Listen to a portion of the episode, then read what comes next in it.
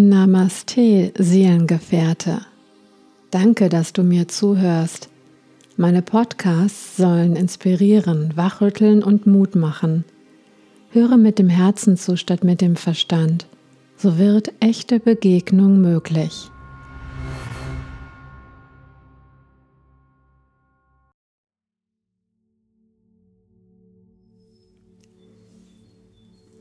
Heute möchte ich über ein Phänomen sprechen, das mir gegenwärtig erst bewusst wird. Ich weiß gar nicht, ob es dafür einen Begriff gibt. Vielleicht lässt es sich am ehesten mit Resonanz beschreiben. Ich habe in einem früheren Podcast schon einmal erzählt, dass sich mein Freundeskreis um 90 Prozent reduziert hat. Es begann schon Ende 2019 und kristallisierte sich im Verlauf von 2020 immer mehr für mich heraus, dass sich bestimmte Situationen bzw. Menschen oder auch deren Verhaltensweisen nicht mehr mit meiner Schwingung vertrugen. Genauer gesagt, ich mich nicht mit ihrer. Das bedeutet nicht, dass ich grundsätzlich Menschen mied. Es bedeutet, dass ich ein liebevolles und produktives Miteinander mit vollem Herzblut mitgestaltet habe, vielleicht sogar mit noch mehr Engagement als vorher jedoch aber aus dem Kontakt ausstieg, sobald es anfing zu kippen. Sei es, dass Menschen begannen, nur noch auf Verstandesebene wie ein Automat zu funktionieren oder aus alter Gewohnheit zu jammern oder ähnliches. Im Prinzip fühlte ich meine Grenzen so deutlich, sprich es tat mir so sehr weh, dass ich mich zurückgezogen habe aus dem Kontakt. Ich hielt Freundschaften teilweise sogar jahrzehntelang am Laufen, bis ich letztes Jahr bemerkte, dass dies ein Festhalten an der alten Welt bedeutet, an den alten Paradigmen, die ich nicht länger unterstützen will. Mein Buch half beim Kalibrieren. Einige, die es nicht verstanden, mich dafür kritisierten oder sich nicht mehr bei mir meldeten, nachdem sie es gelesen hatten, gehören der alten Welt an und haben sich zumindest bis jetzt dagegen entschieden, das Neue willkommen zu heißen. Das Gute daran ist, dass dadurch meine Aufmerksamkeit und meine Kraft gebündelt werden konnte.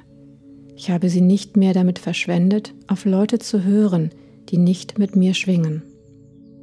Ganz ehrlich bin ich noch in der Phase des Übergangs.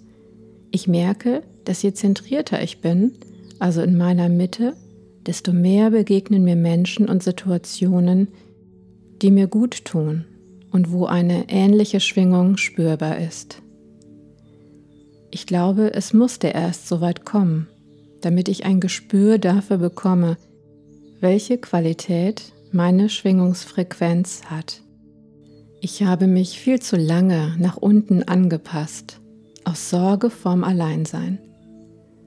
Nun, und darauf möchte ich eigentlich die ganze Zeit hinaus, beobachte ich etwas super Interessantes in puncto Resonanz, nämlich sensibilisiert durch die reduzierten Kontakte und den intensiven Rückzug, begegnen mir überwiegend Menschen in Live-Kontakt, bei denen ich das starke Gefühl habe, sie schon zu kennen. Dabei kommen sie mir äußerlich bekannt vor, was mich allein schon wundert, aber vor allem auch ihr Wesen, das, was sie sagen, das, was ich in der Begegnung fühle. Meine Gefühlsintensität steigert sich immer mehr und meine Wahrnehmung erweitert sich zunehmend. Warum erzähle ich dir das alles? Weil es sich für mich so anfühlt, als sei das die Konsequenz der Erhöhung der Schwingungsfrequenz der Erde und vieler Wesen, die aktuell auf ihr leben Vielleicht beobachtest du ähnliche Phänomene oder kennst Menschen in deinem Umfeld, die das tun. Bei mir persönlich ist die erweiterte Wahrnehmung über das Hören und Fühlen am deutlichsten. Außer Naturgeräusche und Musik nehme ich fast alles als Störung wahr. Es tut richtig weh und beeinträchtigt mein vegetatives Nervensystem. Ich würde wohl eher nicht so weit gehen zu behaupten, dass ich Synästhetikerin bin, also dass bei mir verschiedene Sinneskanäle übereinander laufen, aber Hören und Fühlen sind bei mir sehr stark miteinander verknüpft. Das Phänomen Synästhesie wird übrigens, falls es dich interessiert, seit Jahren erforscht. Es berichten immer mehr Menschen davon, dass sie beispielsweise Töne oder Buchstaben als Farben sehen. Stell dir vor, du würdest die Zahl 7 in Orange sehen. Bei 4% der Weltbevölkerung wurde das festgestellt, 80% davon weiblich. Natürlich wird somit davon ausgegangen, dass es etwas mit dem Chromosomen zu tun hat. Ich würde aber behaupten, dass es etwas mit der Wahrnehmungserweiterung der Frauen zu tun hat, die vielleicht in puncto feine Antennen per se etwas offener sind. Wohlmöglich erlauben sie sich einfach, die Welt mehr über die Sinne wahrzunehmen als über den Intellekt. Ich freue mich immer wieder, wenn ich Männern begegne, die das auch tun, also nichts wie raus aus dem Kopf. Hatte ich schon mal erwähnt, dass ich zutiefst überzeugt bin, dass wir als sogenannte zivilisierte Menschheit nun das Fühlen wieder entdecken.